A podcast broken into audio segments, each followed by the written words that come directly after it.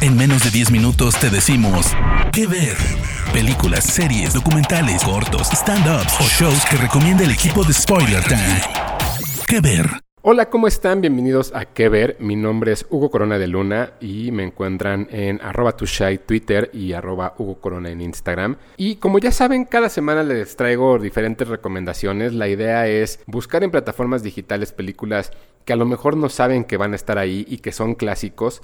Entendemos por clásicos películas que tienen más de 10 años. Y con el lanzamiento de Disney Plus, me parece que la ventana y el abanico se volvió a abrir me parece que además hay cosas que ya sabemos que están ahí. No vamos a recomendar Pixar, no vamos a recomendar películas de Marvel en sí. Pero sí les traigo una que creo que cambió el rumbo de la historia en cuestión de producciones y cómo fue que se empezó a ver el mundo a partir del 2000. Y el día de hoy vamos a hablar de la primera película que dirigió Brian Singer para Fox, ahora Marvel, que es X-Men. Brian Singer eh, era un director que venía de realizar un par de películas bastante interesantes antes del 2000 que eran eh, sospechosos comunes por las cuales evidentemente tanto Kevin Spacey, Christopher McQuire y Brian Singer se dieron a conocer al mundo y después hizo una adaptación de una novela de Stephen King llamada El aprendiz con Brad Renfro e Ian McKellen. Y fue ahí cuando los estudios de Fox, de la mano de Laura, de, Laura Shooter, eh, buscaron la manera en la cual involucrar al director para hacer una película inspirada en un cómic que si bien eh, ya había tenido como sus intentos para levantarse, en, originalmente Richard Donner, el esposo de Laura, iba a hacer esta película, ya fue en este momento en el cual la gente empezaba a voltear a los cómics después de eh, el éxito que había tenido la trilogía de Batman y la poca aceptación que había de pronto también de un sector buscaron hacer esta historia de X-Men de la mano de Brian Singer, en las, en las cuales él y Tom DeSanto hicieron la historia y después David Hayter hizo el, el guion. Y me parece que la importancia de X-Men va más allá de si es una película buena, es una película mala, es una película regular. Me parece que fue la película que abrió el parteaguas para que todo el mundo volteara a ver el cine de superhéroes. Me parece que fue la pionera en este sentido porque en ese momento no había nada que pudiera arriesgar hacer una película de, cómics. En, otros estudios estaban intentando hacer eh, Spider-Man, en este caso Sony. Sin embargo, no había como la confianza para desarrollar estas historias. Dentro de la, de la importancia también que tiene X-Men, evidentemente, eh, pues el, el, cast, porque fue cuando todo mundo pudo ver que se podía hacer un cast bueno, que se podía hacer unas películas interesantes y que se podía descubrir a gente nueva.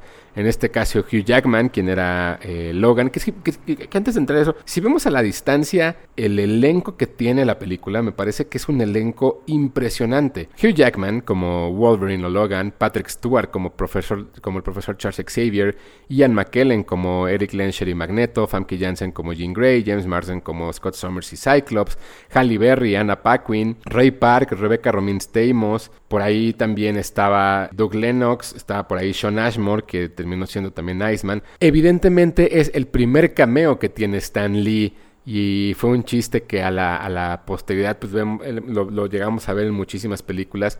Y todos estos actores me parece que no sabían en lo que se metían. También no sabían que, cuál iba a ser el resultado de una película inspirada en un cómic que a lo mejor probablemente nadie había leído, pero que, o sea, como que los fanboys apenas empezaban a mostrarse también en el, internet, en aquel internet de los del casi finales de los 90, principios de los 2000 y era una película bastante interesante. La historia es muy sencilla. Mary, una chica de un pequeño pueblo, de pronto se da cuenta que tiene poderes y se da cuenta que vive en un mundo dividido en el cual existen los mutantes y los humanos. Existen los mutantes buenos, existen los, humanos buenos, existen los mutantes malos, existen los humanos malos. Y es, su es el trabajo del profesor Charles Xavier acoger a todos estos mutantes, darles un lugar, una cabida donde se sienten de por sí fuera de este mundo porque son adolescentes que apenas se van desarrollando y además sumarle a que son eh, cazados por los humanos. Entonces se vuelve una, una, historia en sí en la cual los, los protagonistas van buscando la manera en la que tienen que salir adelante,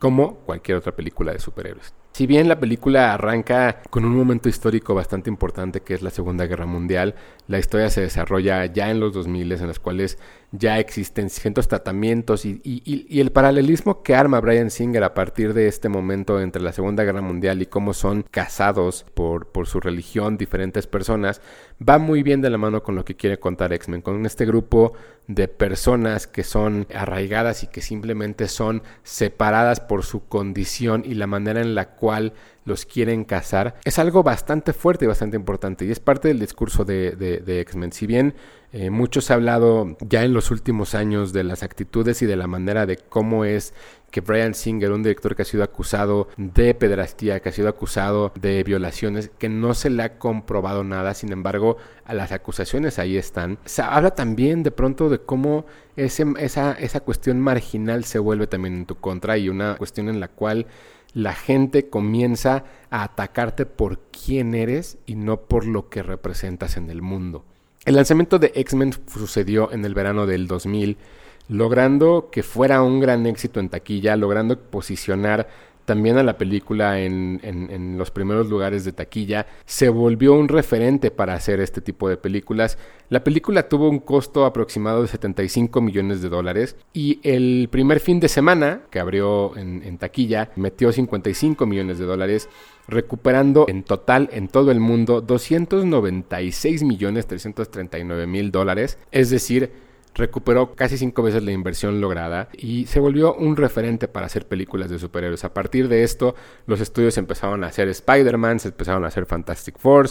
Evidentemente había un pequeño acercamiento con, la marca de, cómics y para la segunda parte de esta película que también la encuentran en Disney Plus apareció un productor asociado para desarrollar que fue gracias a Kevin, digo a Brian Singer, perdón, que lograra este puesto un pequeño eh, productor asociado que se llamaba Kevin Feige, quien fue aprendiendo a Brian Singer todo lo que terminó haciendo y gracias a él, pues evidentemente todo el, universo Marvel está vigente y está vivo y nos dio, nos ha dado grandes historias en los últimos 11 años. X-Men dirigida por Brian Singer, protagonizada por Hugh Jackman, Patrick Stewart y Ian McKellen, la encuentran en Disney Plus a partir de ya.